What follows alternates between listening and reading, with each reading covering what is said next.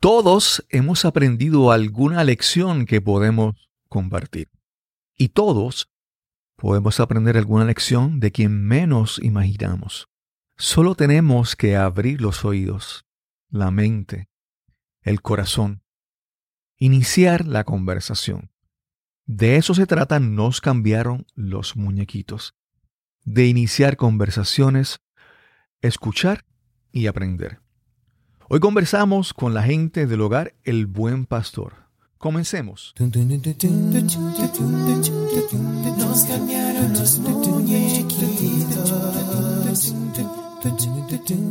Mi nombre es Cristóbal Colón. Soy un comunicador, un bloguero, un podcaster.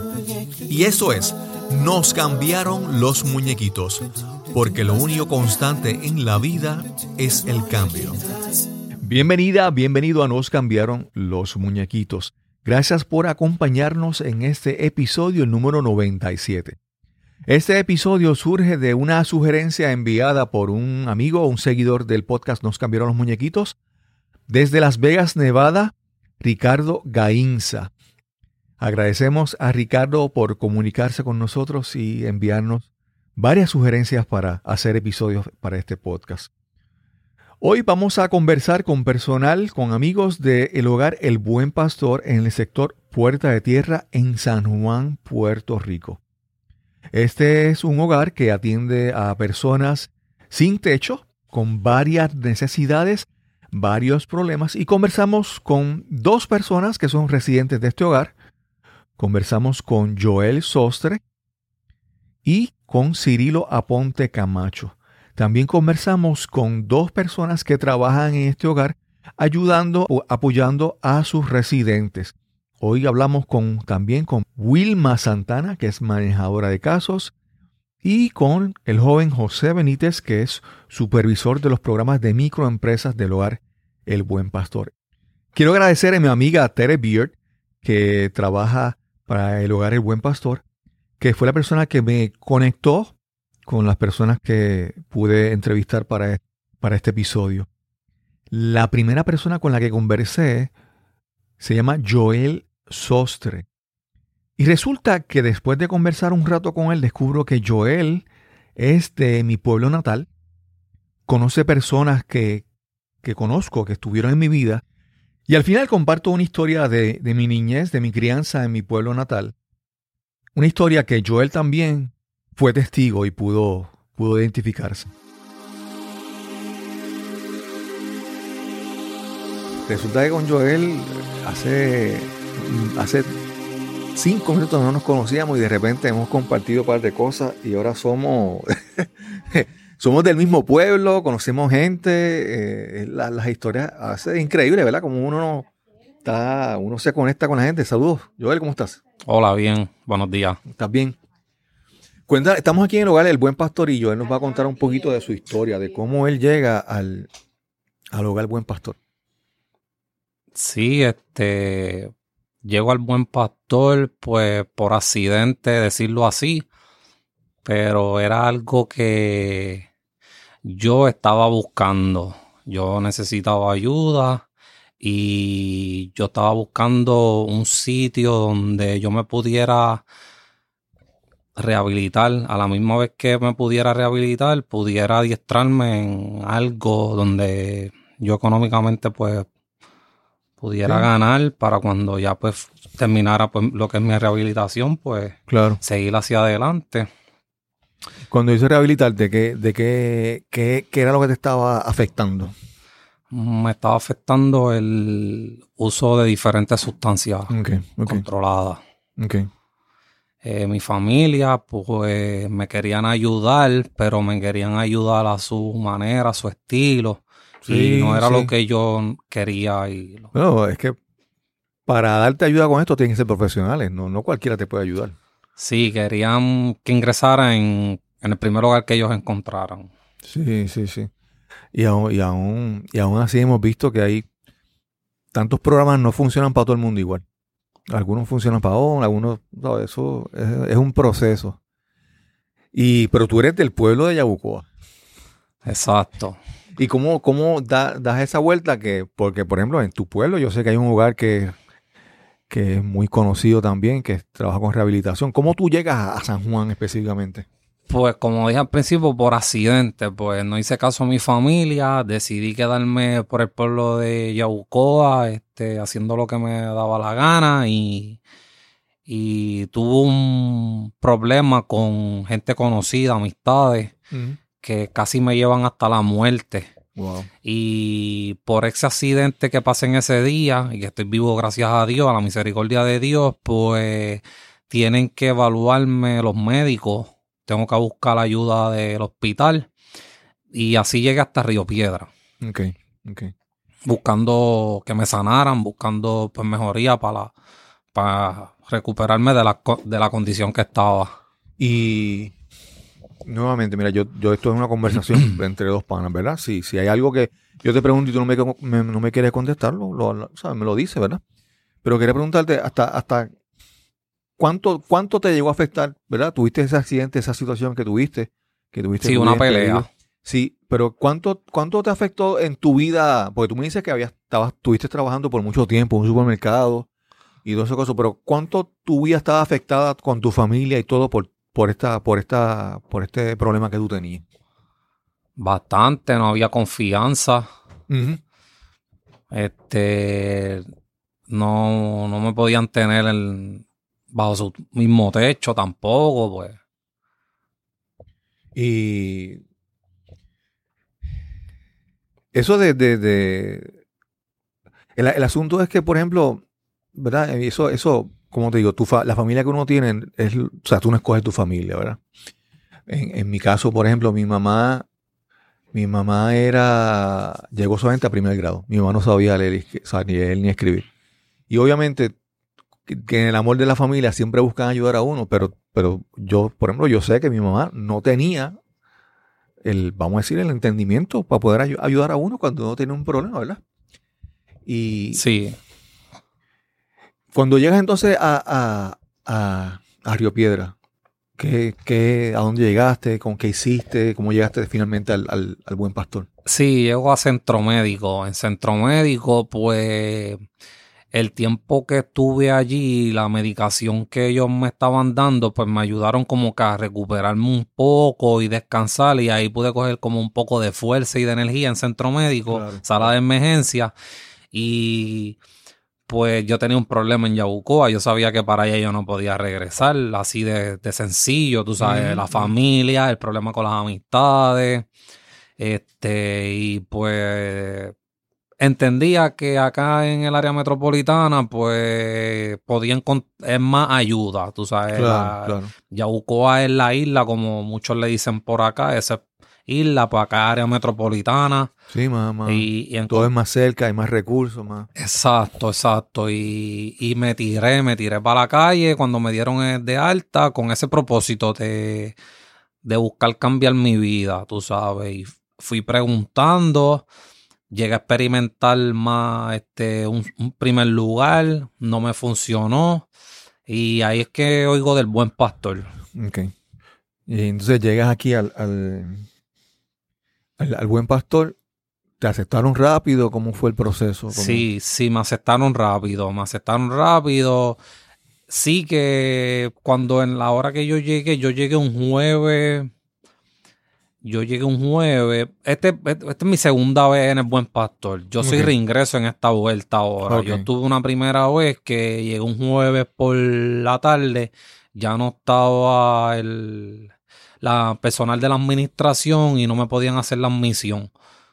So que me dijeron, yo tenía el problema por, la pelea, una mano fracturada, pues para ese entonces era después de María y todavía estaba el barco médico, el barco hospital ahí en el muelle de aquí de San Juan y me dijeron, pues tú tienes una necesidad, te vas y te atiendes al, al barco y puedes venir aquí viernes 2 de noviembre del 2017 por la mañana que esa es la fecha que me acuerdo, que ahí fue que me admitieron en el programa. Y, y en, en, ese momento, ¿ya habías hecho el proceso ese de, detox o, o, o, no? ¿Estabas todavía? Lo hice en el hospital, lo hice en el hospital, que fue lo que te conté con los medicamentos que ellos me estaban dando. Ellos no, ellos no estaban... Eso no era el enfoque de ellos. Eso no era el enfoque de ellos, pero yo lo estaba viendo de esa manera. sin que ellos se dieran mucha cuenta, pues yo trataba de alargar un poquito más el proceso pues porque lo necesitaba, tú sabes. Me estaban dando unos medicamentos que yo entendía que me podían ayudar. Y cuando llegas aquí esa primera vez, aquí te da un proceso de, desintoxicación. Con pastillas naturales y unos sueros. ¿Y cómo te fue esa primera vez? Bien, eh, yo, yo empecé bien, pero que entonces aquí habían una, tú sabes, el programa me dio las herramientas para yo hacer mi rehabilitación y, y hacer mi proceso bien y bueno. Lo que pasa es que yo pues tenía otro enfoque. Tenía en la mente hacerlo a mi manera, no a la manera de, que ellos lo tenían. Sí, sí, sí, sí. Y entonces, ¿tú piensas que funcionó esa primera vez o, tú mismo hiciste que el proceso no funcionara? Ellos, el programa estaba bregando, yo era el que no estaba bregando y, y como no estaba bregando, pues lo quería hacer a mi mismo estilo, a mi estilo no me funcionó. Entiendo que si lo hubiera hecho al estilo de ellos, pues hubiera funcionado. Este, me arrepentí y decidí volver otra vez. Ahora estoy aquí haciendo otra vez el proceso. ¿Y, esta segunda vez cómo te sientes? ¿Cómo? Mejor. Esta vez, pues, pues me he dado la oportunidad de tratar de encontrarme conmigo mismo, Después de 40 años que es la edad que tengo. Oye, espérate, espérate. ¿Que 40 años de dónde? Tú? no, no, tú no pareces de 40. Yo te iba a decir que tú eras un tipo súper joven y... Sí, tengo, tengo 40. Me lo han dicho que me conservo, pues.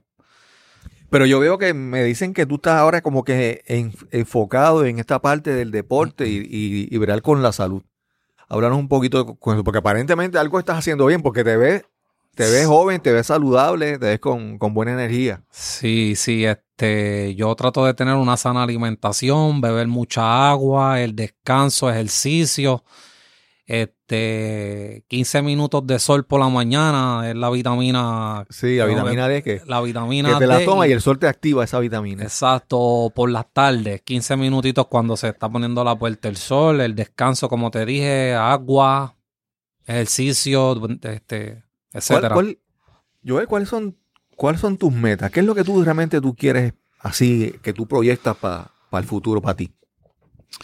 Este, este reanudar esa, o cómo decir, poder rescatar esa comunicación con mis tres hijos. Yo tengo unos gemelos de 20 años y no hace mucho me acabó de nacer una bebé, tiene seis meses. El programa me está ayudando a, por lo menos con la nena, pues poder tener esa comunidad, llevarme a la cita, eh, yo estoy en vistas de seguimiento en el tribunal, este, visitas supervisadas con ella, este, evaluaciones psicológicas y y otras más eh, evaluaciones y exámenes. y el hogar me está ayudando con transportación, me apoyan y hasta ahora no me han puesto obstáculos para que yo pueda seguir hacia adelante en ese proceso. Qué bueno, qué bueno. Joel, si tú tuvieras que darle a alguien un, decir, mira, esta es la lección más grande que yo he aprendido aquí y que yo quiero compartir porque con la esperanza de que alguien si la escucha también pueda aprender un poquito esa lección. Este este, yo me, hablas de tu familia, me hablas de, de, de, de, restablecer esos lazos que son, que son la base de, este, A veces uno ignorantemente y por falta de educación en el hogar, pues uno se desenfoca verdaderamente de lo que uno quiere para uno. Sí. Pues tú sabes, somos ignorantes y, y recurrimos a hacer cosas que pensamos que dañan a nuestra familia cuando en realidad y verdaderamente nos dañan a nosotros mismos. Sí, sí, sí, sí. Mira, Joel, yo eh, resulta que eres del mismo pueblo que yo. Esto es una cosa que yo digo, esto, esto es increíble. Nos pone Dios aquí para que estemos hablando tú y yo. Mira, yo tengo mi familia eh, esto es una, una, una, una confesión, yo no, no, sé si lo conocerás, pero mira, yo en mi pueblo, eh, mi abuela, en los tiempos de antes, la, la, la, gente cogía muchachitos y los criaban y eran así, sin papel y sin nada, como dicen, ¿verdad? Okay. Y ahí era el, el, tú tienes tíos adoptivos y tíos de crianza que tú sabes que no son familia. En mi caso, mi tía crió a, a un señor del pueblo que se llamaba José Calderón. No sé si te acuerdas. Calderón empezó como, como él era el limpiabotas del pueblo. Sí, lo conocí. Sí. Y yo siempre recuerdo, a veces me preguntan de los momentos de Navidad, yo siempre recuerdo que Calderón, que era el limpiabotas, mano, que él, eso no... Siempre en las Navidades, cuando éramos chiquitos, siempre él tenía, aunque sea par de pesos, para él venir y comprar un carrito o algo. Y nos llevaba ese carrito o ese regalito, alguna sencilla, alguna sencilla, hermano. Y Calderón, yo vi con el paso del tiempo cómo comenzó con la bebida, cómo, o sea, él después se metió en otras cosas y yo vi como su vida pues, pues te mejoró, tú sabes. Y entonces cortas los lazos con la familia y... Pero en mi caso yo siempre trato de, de recordar a Calderón, ese personaje de mi pueblo, el, mi tío, mi tío de crianza, como dicen. Cierto, cierto, lo conocí. Yo siempre trato de, trato de enfocarme en esa, en esos momentos, en los buenos momentos donde, donde, ¿verdad? Porque muchas veces pues el, todos estos problemas que enfrentamos, que tú mencionaste al principio, pues te afectan, te dañan la vida, te afectan a ti, a tu familia, a todo el mundo. ¿Tú conociste a Calderón? Sí, lo conocí. Sí, porque yo empacaba en el supermercado y esa era la zona de él, por allí andar, limpiar botas. Sí, y eso. sí, sí. Mira, pues, eh, estamos aquí ya casi terminando esta entrevista. Si tú, algo más que tú quieras decir a alguien que te esté escuchando, algo. Sí, quiero añadir que después de 40 años, esta nueva oportunidad, pues yo he entendido que este proceso, pues yo lo tengo que hacer solo.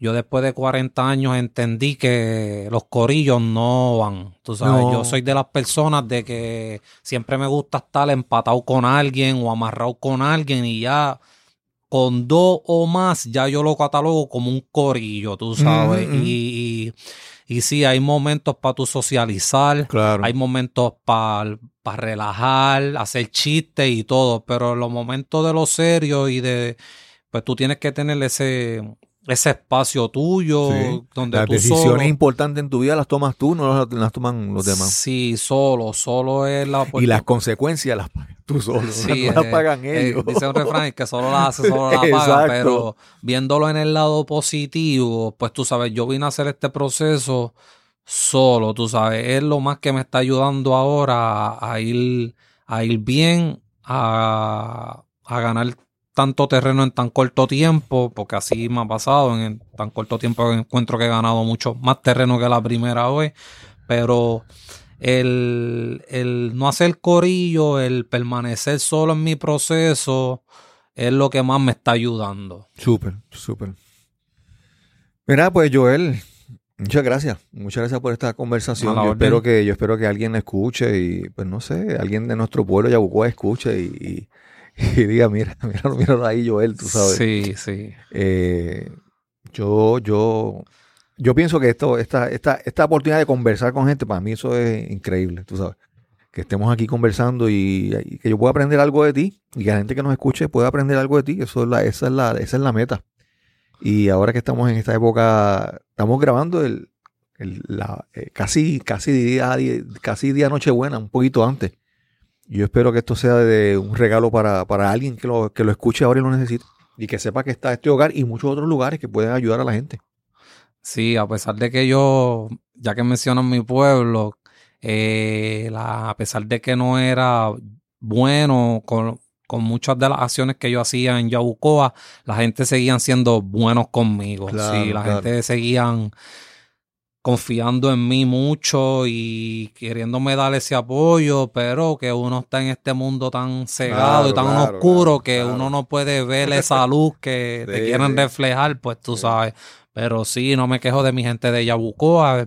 Entiendo que el que estaba mal era yo y el que necesitaba ayuda era yo. Y aquí estamos, esforzándome y haciendo, trabajando duro en el proceso. Súper, Joel. Yo espero que la próxima vez que nos encontremos sea para hablar de un montón de cosas buenas Gracias. y proyectos que hayas hecho en tu vida. Bueno.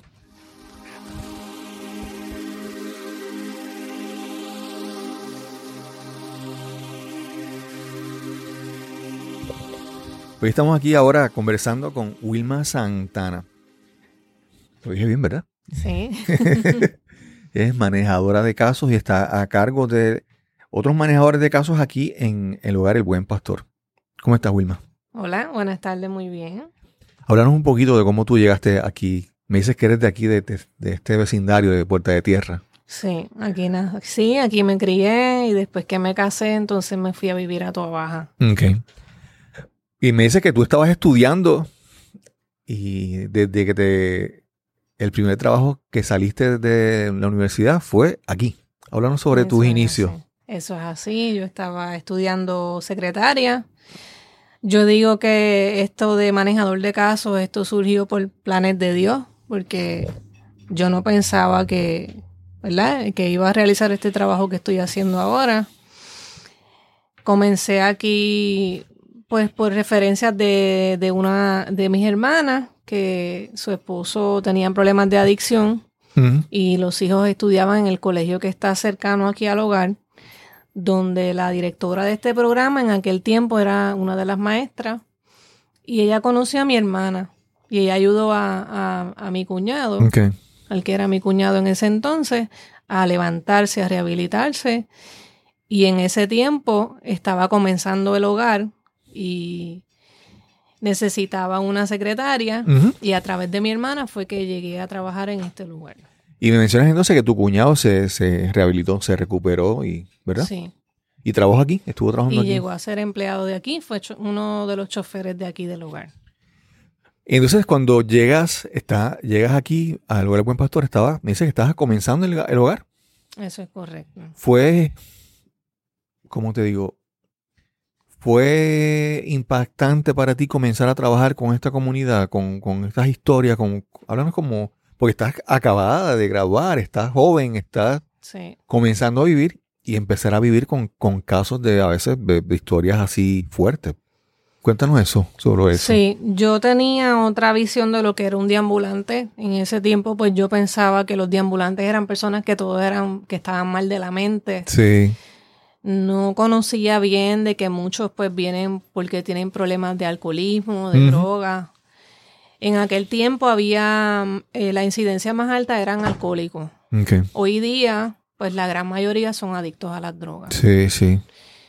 Y es una experiencia bien bonita porque escuchar las historias de ellos, de cómo es que llegaron a deambular, cómo es que ¿verdad? han sufrido tanto con las drogas, pues eso es algo que impacta mucho.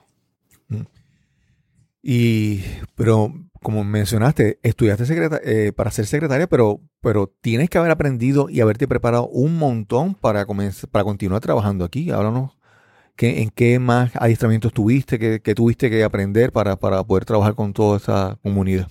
Bueno, realmente yo empecé con lo que era la papelería, contestar el teléfono, ¿verdad? Todo lo que se, lo que hace una secretaria.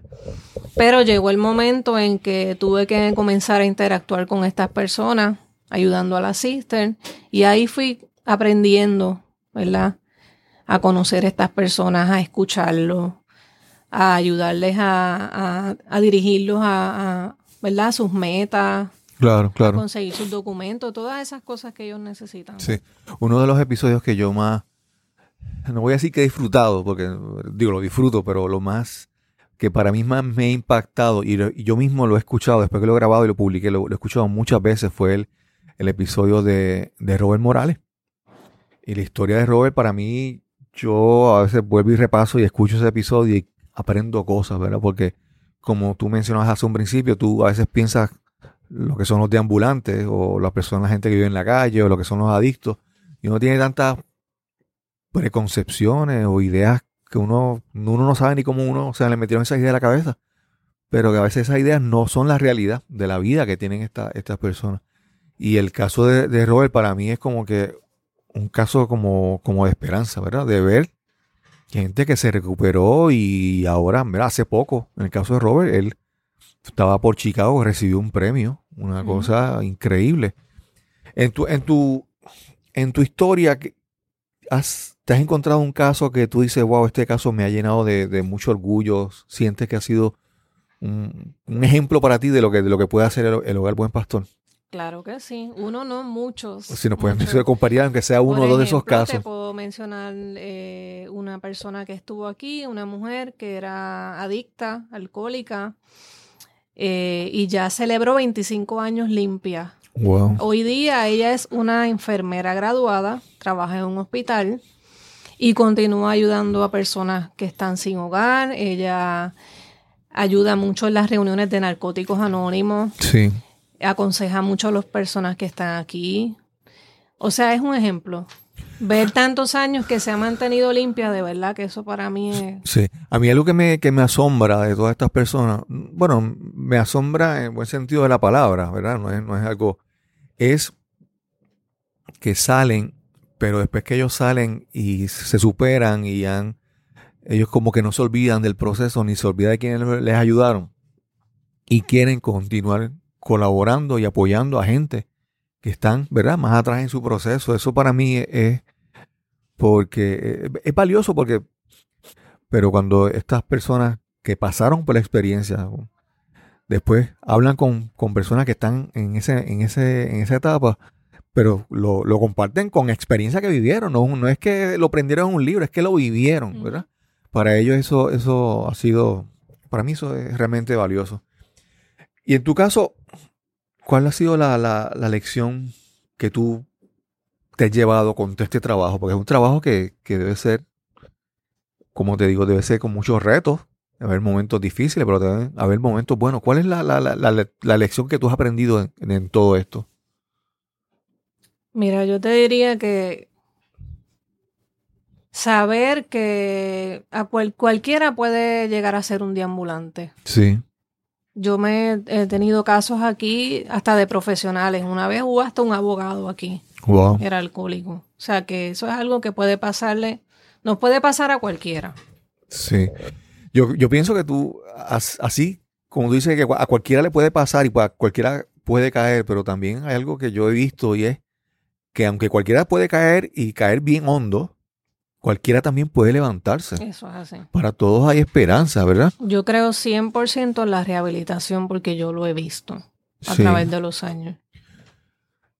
Si tuvieras que tú decir desde tu perspectiva, de tu experiencia, cuál es, qué es lo que tú entiendes, que lo que tú has visto ¿Qué es el factor determinante que hace que esa persona cambie? Porque muchas, dicen, muchas personas dicen, empieza un cambio y sí, y vuelve y cae, pero si tú, si tú entiendes que tú has visto algo, un factor que dice, no, cuando esto ocurre en esa persona, realmente puede comenzar un cambio. En el caso de, en el caso de Robert, mencionado, Robert me dice que él en un momento él dijo que, que cuando él dejó de hacer las cosas por otras personas, cuando él empezó a hacerlo por él, es que él empezó a, a cambiar. Pues cuando él decía que cuando él cambiaba, cuando él hacía algo por su mamá o por otra persona, no volvía y caía. En el caso de él, él decía que cuando él decidió hacerlo por él, lo, lo en tu caso, ¿has visto algún, algún factor o algo que tú puedas decir, mira, esto he visto, he visto en estos casos que esto pasa o, o, no? ¿O no has podido identificar ningún, ningún factor así que, que sea como igual para todos, vamos a decir así? Bueno, la decisión, eh, yo entiendo que la decisión de ellos cambiar muchas veces vienen porque han tocado un fondo, ¿verdad? Bien, bien feo. Cuando ellos se ven que ya no tienen a nadie, que no tienen esperanza, que nadie cree en ellos, que nadie confía en ellos. Cuando llega ese sufrimiento donde se encuentran solos, yo creo que eso los ayuda a ellos a, a hacer un alto y pensar y decir, espérate, yo tengo que hacer algo con mi vida. Claro, claro. Eso es bien determinante. Y ahí, fíjate, yo, si, si ocurre ese momento en que ellos se dan cuenta que, como dice, que están solos y que han caído hondo, si, ese, si en ese momento resulta que llega alguien como el lugar buen pastor, que en es, justo en ese momento le brinda la oportunidad de, de ayudarlos, pues yo creo que para mí, ¿verdad? Desde mi punto de vista se puede como que facilitar, iniciar un cambio. Eso es así. Porque eso es, ¿cómo, cómo tú sientes que, que enriquece tu vida esta labor que tú realizas, ¿verdad? El, saber que tú estás ayudando a, otros seres, al prójimo. ¿Cómo, qué, beneficio tú has sacado de, todo este, de toda esta labor para ti, para ti como ser humano, para tu crecimiento? Como me enriquece, pues te diría que hacer el trabajo que Jesús nos mandó a hacer a nosotros, que es amar al prójimo. Que es acordarnos de los desamparados, de los olvidados. Es bien lindo ver estas personas cuando, porque tú las ves de una forma cuando llegan y tú ves esa transformación en ellos, como ellos van cambiando, como van superándose. No hay palabras para describir eso. Sí, yo imagino que es una transformación a muchos, a muchos niveles, obviamente físico, pero también a nivel de, de, de, de, de emocional, espiritual. Esta gente que, que estar en un punto que casi no tienen ni, ni, ni brillo en los ojos, ¿verdad? Ni, ni un motivo para vivir, de repente verlos con, con, con aspiraciones y metas y todas esas cosas. Y ellos se sorprenden de ver que alguien se interesa por ellos. Claro, ellos claro, se sorprenden de ver que alguien confía en ellos claro, y que cree que ellos sí pueden salir, claro. porque muchos han perdido la esperanza. Wilma, gracias por esta, por estas palabras. Con, yo, ¿verdad? Eh, hemos hecho este episodio con la esperanza de que las personas que escuchen puedan aprender esas lecciones compartidas, ¿verdad? Esas que nos, esas, esas palabras que nos compartes con nosotros hoy, que alguien las pueda escuchar y le pueda ser de, de gran provecho. Claro que sí.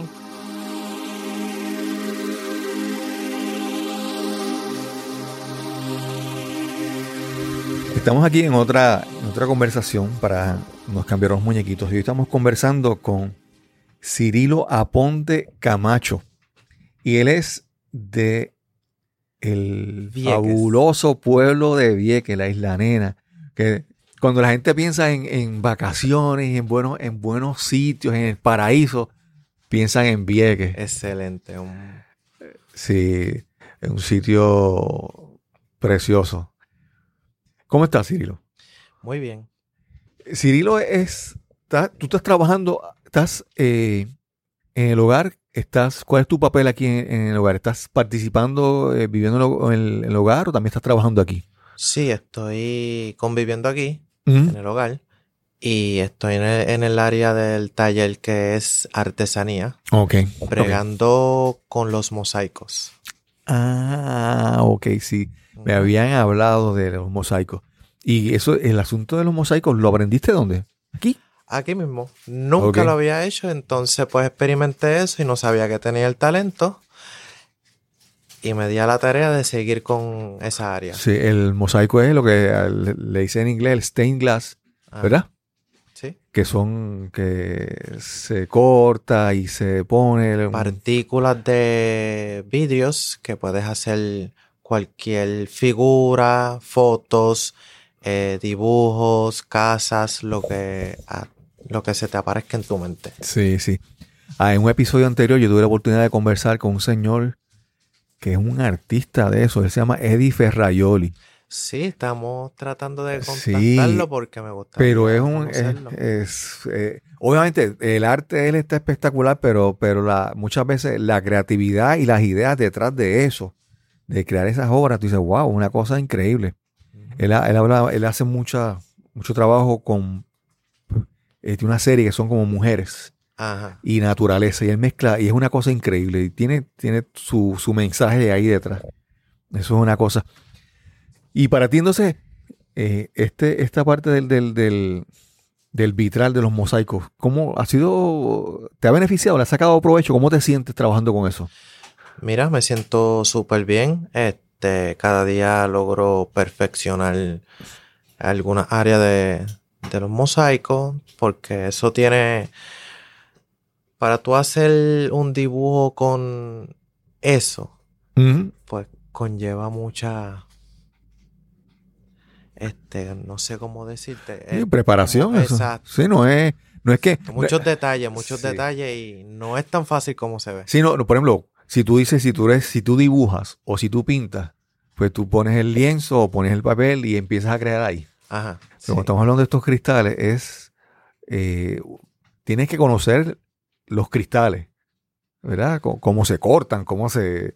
Y después, cómo tú diseñas. Y entonces, con lo que tengo, las figuras, cómo yo voy a, ¿verdad? Eh, Sí, eh, es eso un proceso de más, más, más, toma más tiempo. Cuando termina, eh, te das cuenta que eso es como un rompecabezas. Sí, exacto. Un rompecabezas, pero que no te lo dan para que tú lo montes. Para, No, es que que sale de tu cabeza, sale de tu cabeza. Es una cosa increíble. Entonces me dices que tú eres de Vieques y en Vieques tú trabajabas en un restaurante. Sí, eh, en el restaurante llamado El Doffice, Ujú. Barrio Esperanza. Ok. Muy buenísimo. Pues ahí llevaba cuatro años trabajando. Y entonces uno pensaría que, que, que en este sitio espectacular, hermoso, y que tu vida puede ser así, como un paraíso, pero tú empezaste a tener un- una serie de problemas en tu vida, y, ¿verdad? En situaciones que háblanos un poquito sobre eso. Bueno, como vuelvo y repito, como todos jóvenes, eh, pues se dedica más al jangueo, sí. al compartir. Pues yo no supe cómo y cuándo parar. Ok. Pues me envolví demasiado con el alcohol. Ya como bebía todas las noches. Todas las noches. Todas las noches. Y entonces eso me traía una ristra de problemas que me llevó a la depresión. Y cambios emocionales. Ya no era el mismo, eh, mis amistades se daban cuenta de mis cambios, mi familia, y de allá un- hubo, llegaron un grupo de personas de aquí de Puerto Rico hacia Vieques para cuando pasó lo de María. Ujú, Lo que María. Entonces le contaron de mi problema y me sugirieron sobre el hogar Buen Pastor. Y yo pues decidí optar por esa opción. Sí. Era la primera vez. Eh, tenía un poco de miedo porque cuando es la primera vez, pues tú no sabes lo, lo que te espera. Cuando llego aquí, pues me sentía un poco raro porque nunca había convivido con tanta gente. Pero al pasar de- del tiempo y de los meses, me fui acostumbrando y me di cuenta que sí, sí, este estaba cambiando y estaba, eh, el programa estaba ayudando. Sí. Cirilo, déjame preguntarte algo un poquito antes. Es- es- obviamente, parte de, de- de yo hacer este podcast es yo aprender muchas cosas que no sé, ¿verdad? Eh, Ujú. de- de la- la- he aprendido mucho de, la adicción. Y en este caso, cuando tú mencionas que tu problema era, con el alcohol y bebías todos los días, tú me decías que, que el alcohol, cuando bebías, te cambiaba tu personalidad. Sí, me ponía eh, agresivo, eh, a ver cosas donde no lo hay. Eh, pens- Tuviste problemas por tu comportamiento. Exacto, exacto, pero allí eh, obviamente pues mis amistades pues me cuidaban, Claro, claro. pero a veces se molestaban conmigo porque a veces pues yo le faltaba el respeto a ellos.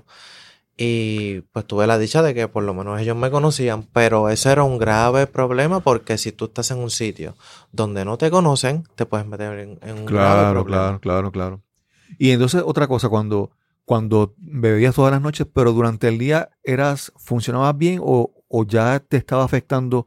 Es que yo he visto casos de personas que consumen alcohol, pero durante el día en, en otras cosas que no están consumiendo, tú notas que su comportamiento cambia, hay señales físicas, en tu caso. Sí, te ve, eh, me sentía más agotado, Ok, eh, con menos fuerza, comía menos. ok, eh, el color de tu piel hasta cambia. de verdad. Sí. Como que te ves más pálido. Porque obviamente no estás comiendo. Te Sí, estás sí, sí, sí. hidratando. Sí, wow. Solamente bebes y sigues bebiendo. Y tú eres joven y estamos hablando en ese tiempo, ¿para qué edad tenías más o menos? Bueno, yo empecé a beber alrededor de los 20 años. Ok, ok. Sí, que se supone que estés en tu, que estás joven, que estás saludable, que estás fuerte. Y entonces, si tú me dices que ya hay unas, unas, señales físicas, ¿verdad? Son más obvias cuando. Exacto. Algunas personas pues tienen la dicha de que pues salen a beber y pero eh, saben comportarse y pueden cuándo pa- saber parar. Claro, Hay otras personas que no, que el alcohol, tocan el alcohol y se vuelven unos monstruos. Sí, sí, sí. Y entonces, eh, en esto del alcoholismo y en otras también otras adicciones, hemos visto que la persona sufre, tiene un impacto en su vida, pero también impacta mucho a la vida de los demás, a su familia en tu caso. ¿Tu familia se veía afectada por esto, por tu comportamiento? Eh, Sí, se veía demasiado muy afectada por la cual que yo llegaba a las tantas de la noche eh, a hacer es- escándalo, a gritar, a, a trancar la, la puerta con, con fuerza. Y ya pues mi familia, eh, mis padres eran mayorcitos y ya y ellos estaban cansados de, pues, de mi actitud. Claro. Y eso me conllevó a pensamientos suicidas también. Sí. ¿Tuviste pensamiento o, o algún intento? Tuve un... Eh, llegué a cortarme el lado... del lado brazo derecho. Me hice una cortadura. Y ahí pues me llevaron al hospital. Entonces, pues... Como quiera seguía teniendo pensamientos suicidas. Wow. Cirilo, entonces me dice que cuando empiezas, cuando llegas al lugar, al principio sentías como que, ¿verdad? No, no tenías temor al cambio y pensabas, pero empezaste a darte cuenta que estaba funcionando, que había un cambio en ti. Exacto. ¿Qué empezaste a ver, qué empezaste a ver que estaba cambiando en ti? Bueno, me sentía, eh, obviamente, necesitaba obligadamente un cambio.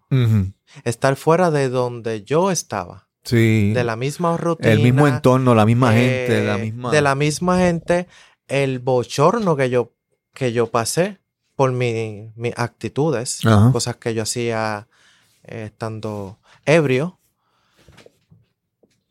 Pues acá me sentía como que un poco más libre. eh, la gente me respetaban porque obviamente pues yo soy nuevo yo, Claro. y ellos no han visto cómo era mi, mi comportamiento. Y yo empecé a sentirme en paz, este, a encontrarme conmigo mismo, qué era lo que yo quería. Y uno se da cuenta qué bonito es cuando un- uno vive la vida eh, sin alcohol, sobrio. ¿Cuánto tiempo llevas sin alcohol? Llevo alrededor de dos años. Ok.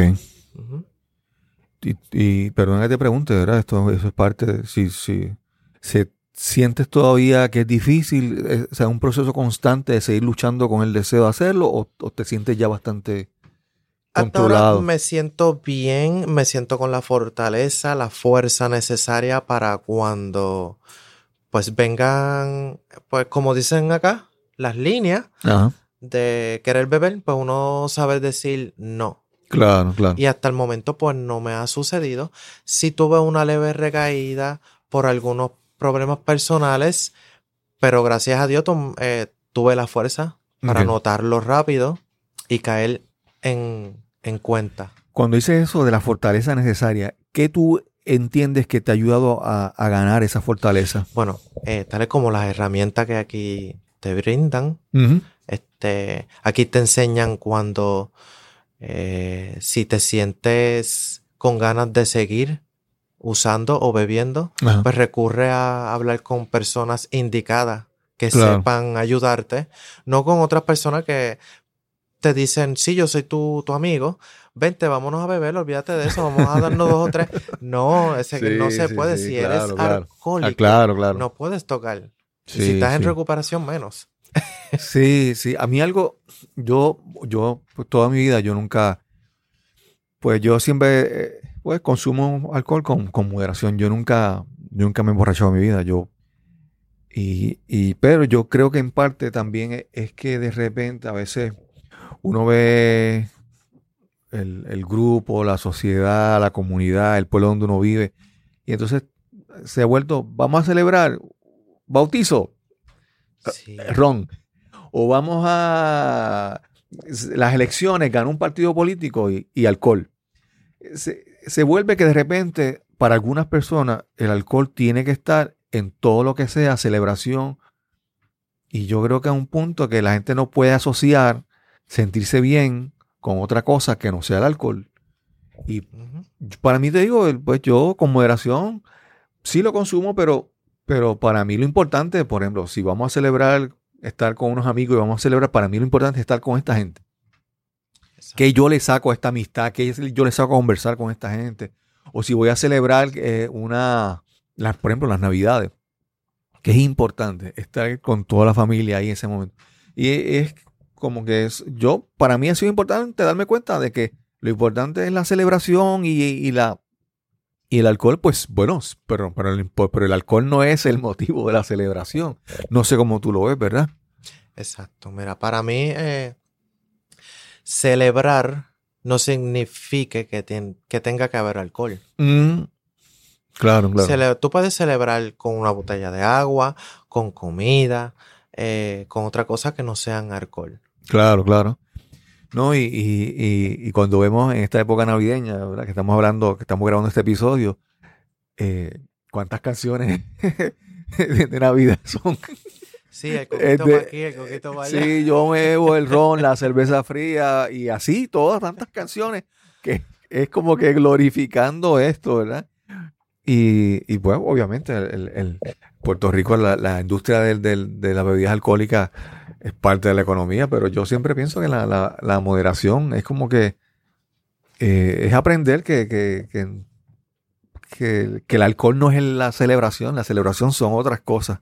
Exacto. El, el alcohol es destructible para Sí, sí. mayor personas también que tienen su carrera hecha, que tienen todo.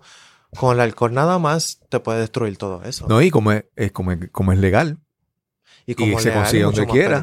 Exacto. tú vas a, un- a una estación de gasolina y llena- llenas el tanque y ahí mismo tienes la nevera al lado y sacas un- una... Es tan accesible, ¿verdad? Que es tan... Cirilo, que en este momento que estás trabajando con tu presente, este, tu presente de, de seguir cada día manteniéndote en esta, en esta cadena de, de- de estar sobrio, trabajas día a día, pero también me imagino que tienes en tu mente una, una serie de proyectos o metas en el futuro. ¿Qué, qué tú esperas del futuro? ¿Qué tú planificas o qué tú quieres del futuro para ti? Mira, ahora mismo eh, me gustaría, tengo planeado de intentar, pues, irme a estudiar a ser piloto de aviación. Súper. Este, he estado averiguando algunas informaciones sobre eso. No es barato, Claro, es claro. carito, pero estando sobrio, pues tengo más entendimiento y Claro. cosas, cosas más claras y cosas que yo puedo hacer. Claro. Antes, estando eh, pues ebrio, pues uno se hacía pel- muchas películas. No, que voy a hacer esto, no, que voy a hacer otro. sí, y sí. nunca hacíamos nada. Nunca. Sí. Sí, que eso de que tú antes era una película que tú creías en tu mente, pero yo creo que ahora cuando dices que estás sobrio es que tú puedes establecer los pasos, los, el plan para alcanzarlo. Exacto. Y, y decir, bueno, esto es fácil, esto es difícil, esto requiere más esfuerzo, esto, ¿verdad? Si tuviéramos que compartir una lección con, por ejemplo, alguien que escucha este podcast y, y está escuchando, todavía no conoce mucho, ¿verdad? Cómo es la- la- el problema del alcoholismo y la adicción y todo eso. Pero si tú tuvieras que compartir una lección para estas, que tú, una lección que has aprendido y que tú puedas compartir con, con alguien con la esperanza de que esa lección le sea de utilidad para, para los demás, que tú puedes compartir, que tú, que te viene a la mente así, una lección aprendida. Una lesión. Bueno. Pues a aquellas personas les exhorto que si con el alcohol ven que todo alrededor se está destruyendo, traten de buscar ayuda. No esperen a última hora a, a es- a tocar fondo que probablemente se le hagan tan y tan difícil o Claro. cuántos años le tardará en salir de, del alcohol. Claro, claro. Pues a esas personas que están ya a punto de caer en eso, pues les exhorto que busquen ayuda a tiempo para que su vida sea más normal claro, y que sigan hacia adelante, que no se tiren a morir. claro, claro. Yo, la, la, la esperanza que yo veo en esto es que tú tuviste la, la oportunidad de, la fortuna de llegar a- al buen pastor cuando eres joven. ¿verdad? Cuando, cuando todavía, primero, el daño que has hecho en tu vida es menos que si hubiera estado más años en, en este problema. Y segundo, que tienes más tiempo de salud, de energía para tú reconstruir tu vida. Y si quieres eh, lucharte y llegar a ser piloto, ojalá se dé. y, y tienes tiempo, como te mencioné, para enmendar y reconstruir y hacer la vida que tú quieres, ¿verdad? Eso es bien importante, porque a veces cuando ya el, lo que nos afecta llega un momento en que nos, nos daña el cuerpo, nos, ¿verdad?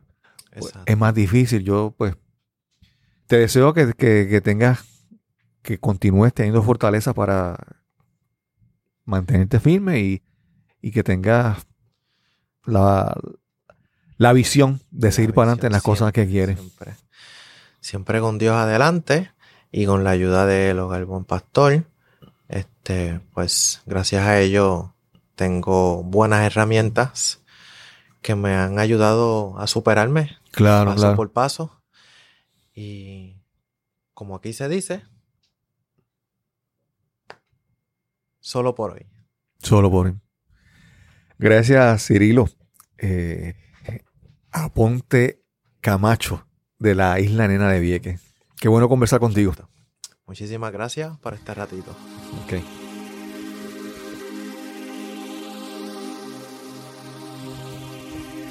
Estamos aquí en otra conversación para Nos cambiaron los muñequitos. Hoy estamos conversando con José Benítez y estamos aquí en el, el hogar de Buen Pastor en Puerta de Tierra.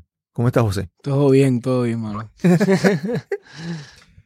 Tú me dices que estamos hablando hace un momentito de lo que tú estudiaste en UPR Carolina. Estudiaste con. ¿Qué estudiaste exactamente? Eh, gerencias de hoteles y restaurantes. Como ok, ok.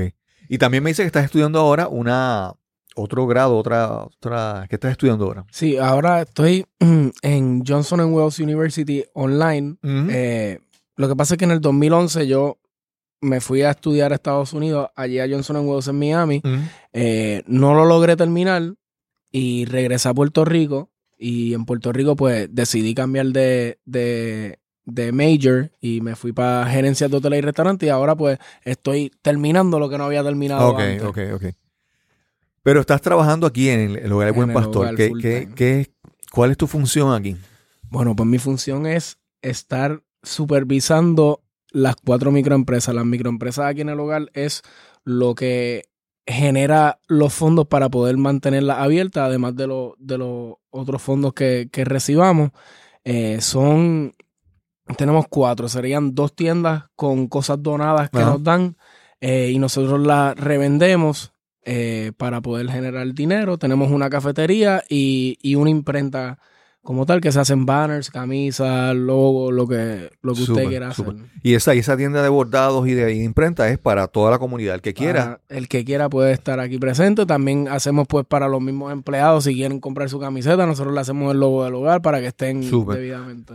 Yo me imagino que esta, estas microempresas tienen como que un doble propósito, especialmente esas que mencionaste al final, es que, primero, yo creo que le dan eso tú me lo aclaras. Le dan, obviamente, los ingresos al hogar.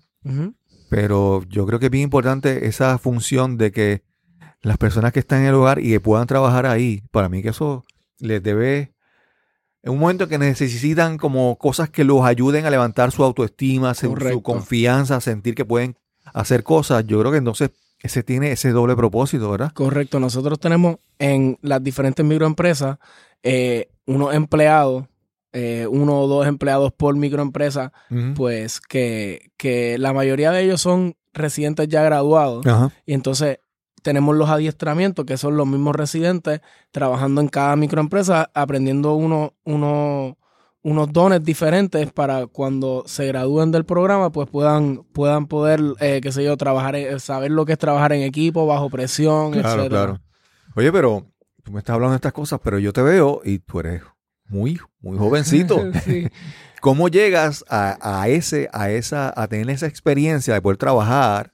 Primero, llegar a ese punto, de llegar aquí, y segundo, la experiencia para poder ayudar a, en esta, en esto que es algo bien específico y no es algo sencillo. Sí, bueno, pues eh, mi tía es cofundadora de, del hogar como tal. Okay. Eh, yo llevo aquí, el hogar abrió en febrero del 1993 y yo nací en abril del 93, así que yo llevo aquí básicamente toda mi vida. Ok, eh, He trabajado, no todas las áreas, pero como que me daban trabajos de verano, me decían, ah, pues este verano saliendo de la escuela podías trabajar en esto, esto y lo otro, y pues en esta vez pues decidí quedarme. Ok, ok. Sí.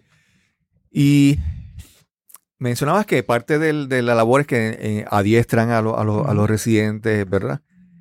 Has visto, y también me dices que también de los graduados Sí. trabajan. Sí. ¿Has- has- ¿Tienes alguna experiencia, alguna historia de algunos de los que haya salido de ahí y se haya ido y haya creado un negocio por su cuenta de la experiencia sacada de aquí? O, o- Bueno, yo conocemos a una persona que yo la conocía, no era yo, yo estando aquí ya, pero conocía de esa persona, es Saribel, trabajaba en bordado mucho tiempo, estuvo 3, 4 años y ahora mismo tiene una guaguita de, de ¿cómo es? Marisco fresco, eh, o sea, pescado, Sí, sí, ceviche, cosas así. Eh, la tiene aquí mismo, literalmente en Puerta de Tierra. Wow. Se llama Ma- eh, Martin Tubeal o algo así, ¿no? Ok, no ok, estoy ok. 100% seguro. Sí, que aunque no, ¿cómo te digo? Fue un área, no es la misma, pero la experiencia de manejar el negocio Claro, sí. y de, de crear y de hacer esas cosas eh, le- le- les fue de gran Sí, no, utilidad. ella, ella era una persona que era súper importante allá abajo en, en, en Bordado. Era, o sea, tenía ese negocio al día. Y pues me imagino que eso le ayudó demasiado a poder controlar y llegar a poder ser su Súper, propia jefa. Y, y en tu caso, ¿qué, qué, qué planes tú tienes en el futuro? Obviamente con tus estudios, lo estás planificando, yo- algo estás planeando, no sé exactamente. Bueno, yo- ¿Qué es lo- ¿Cuáles son tus aspiraciones más adelante en el futuro para ti? ¿Y cómo encaja todo esto que estás, Yo- todas estas experiencias que estás en tu vida? yo siempre he querido ser desde, desde pequeño, siempre he querido ser mi propio jefe, eh, lograr montar un, un negocio de, de comida y ser un estilo que, que pueda comer y tener música en vivo todos los días. O sea, toma mucho trabajo y yo... O sea, es, es- es difícil, pero yo quisiera llegar a ser mi propio jefe en algún momento. Súper, súper, súper. Yo tengo, tengo un, un amigo que entrevisté en el podcast. Él se llama Boy Becerril y entonces él, él ya tenía su, su, su carrera y todo, pero en un momento pues le dio ese, ese deseo y ahora él tiene un negocio que se llama Hydra en Aguadilla, donde es un como un musical venue. Eso me encanta. O sea, yo, yo quisiera que, pues, mira, que sea la comida por la, por- que tengan almuerzo. El almuerzo, pues, relax, que tú vengas, porque los almuerzos usualmente son bien rápidos porque se tienen que ir a volver, o sea, tienen que regresar al trabajo. Eh, pero ya por la noche, de 8 o 9 de la noche, estén comiéndose su cena, pues tengan una musiquita y después por la más Sí, tarde sí, sea sí. un- una barra, no sé, cosas sí. así. Y él también al lado del negocio creó un como un ahora el concepto de los food trucks. También. Tiene como un como un local, como un food truck park, como tiene Sí, sí, varios. eso- Ese Desde- food truck ahora mismo están dando el palo. Sí, sí, sí, sí. Pero, ¿cuál? Yo creo, este trabajo, eh, lo- hace también, hace un momento hablé con Wilma, que comenzó bien joven aquí. Bien, sí. Y yo creo que comenzar este trabajo, cuando, por ejemplo, en tu caso, que comienzas joven, que todavía no tienes, vamos a decir, la, la, la experiencia vivida emocional para manejar muchos estos casos que son una, una historia fuerte. ¿Cómo fue para ti comenzar desde joven, comenzar a trabajar con esta comunidad que tiene unos retos, verdad? Claro. Y cuando tú joven todavía no tienes las, las herramientas para bregar con, con todo eso. ¿Cómo, ¿Cómo fue para ti? Bueno, pues como te dije, adem- o sea, además de que desde, desde pequeño yo venía aquí porque eh, todos los veranos de, de de cuando yo estaba en la elemental, pues yo me quedaba con mi tía aquí y, y ellos, pues, compartiendo con ellos, pues, aunque no lo crean, ellos me enseñaron la malicia de, de lo que es lo, de lo que es la calle y todo eso. Y entonces, pues, no sé, me, me, me adapté a ellos y, y lo entendía, entendía su sus puntos, o sea, ve- veía lo bueno, lo malo y, y, y yo lo analizaba y pues me meto también en sus zapatos. Y digo, claro. Sea, Sí que en tu caso, mucha, mucha, mucha, mucho que aprendiste no fue por experiencias tuyas, sino que pudiste, la, tuviste la, ven- la ventaja de sacar de las experiencias de ellos y de aprender algo también. Correcto. ¿Cuál, ¿Cuál ha sido para ti la, gran, la, la- la lección más grande que tú has sacado de trabajar aquí en, el Hogar del Buen Pastor? Que tú dices que esto, esto me ha cambiado mi vida. ¿Qué es lo más grande que tú crees que tú puedes decir? Bueno, pues definitivo sería, lo, lo más grande para mí sería pues que tener una persona que yo pueda, o sea, eh, supervisar durante todo su transcurso y que logre ser empleado mío, eventualmente no sea ya un- un- una persona que yo tengo que estar pendiente que sea, Claro, claro. o sea, y que cumpla y se quede y, y vea el cambio de ellos. Para mí lo más importante es que logren el cambio, Sí. O sea, tú ser testigo de, de- del, del cambio, del progreso. de del progreso, persona. de, de dar- de estar muchas veces bien abajo, hasta ver los que tú, vamos a decir que son autosuficientes, que son responsables de su vida. Sí, sí. Eso para ti, yo digo, ojalá esa, mucha gente, o sea, verlo a ti en ti tan joven, ver esas lecciones en ti aprendidas, como que te- eres afortunado Sí. de estar en ese momento. ¿verdad? Hay gente que, que tienen 40 y 50 y todavía no han aprendido esa lección. Y sido- aprenderlo joven, eso tiene esa Ha sido ventaja. bastante especial en ese, en ese aspecto. Sí, sí, sí. Mira, pues yo realmente te deseo mucho éxito, mucho éxito en, tu- en tus metas y yo espero que las lecciones aprendidas aquí te acompañen. Yo sé que te van a acompañar y te, te, te dan una, una madurez para, para, para trabajar fuera. Así amén, que, amén. Muchas gracias. ok, éxito. Como les mencionaba al principio de este episodio, este podcast se trata de eso, de iniciar conversaciones para descubrir en cada persona alguna lección, algún aprendizaje que quiera compartir, que necesite compartir y que tanto yo como cualquier persona en la audiencia necesite escuchar. Para mí fue una gran sorpresa, una grata sorpresa compartir con estas cuatro personas. Comenzando con Joel, que sin saberlo iba a conectar con este joven de mi pueblo, ver su esperanza, su deseo de superarse, de cuidar su salud, de cuidar su cuerpo, porque este es el medio para alcanzar sus metas en su vida. También con Wilma Santana, que es manejadora de caso, una mujer de, de gran fe y de que demuestra su amor al prójimo con su trabajo. También con, con Cirilo Aponte. Cirilo, un joven que viene de, un, de una isla hermosa que es el paraíso para muchas personas, pero fue el entorno, el, el lugar que, que lo llevó a, a caer en, en el alcoholismo y él ha buscado otras alternativas para superar esta etapa en su vida, así con, con el arte, con las artesanías, con, con los mosaicos y con muchos planes que tiene para su vida. Y finalmente con José, un muchacho joven lleno de juventud, de energía, de creatividad, que desde muy pequeño está conociendo esta comunidad y está aportando ahora con su trabajo. Realmente son personas que dignas de admiración y que tienen mi mayor respeto, mi mayor admiración y gracias por compartir sus experiencias en este podcast. Recuerda que si disfrutaste de este podcast, por favor compártelo en las redes sociales, compártelo con las personas, con tus amigos, personas que entiendan que se puedan beneficiar de lo que aquí conversamos. Y si tienes alguna sugerencia, algún comentario, alguna observación, me puedes escribir al correo electrónico info. También me puedes conseguir en las redes sociales. En Facebook tenemos la página Nos cambiaron los muñequitos. Y sin más que añadir, nos encontraremos entonces en el próximo episodio de Nos cambiaron los muñequitos. Hasta la próxima.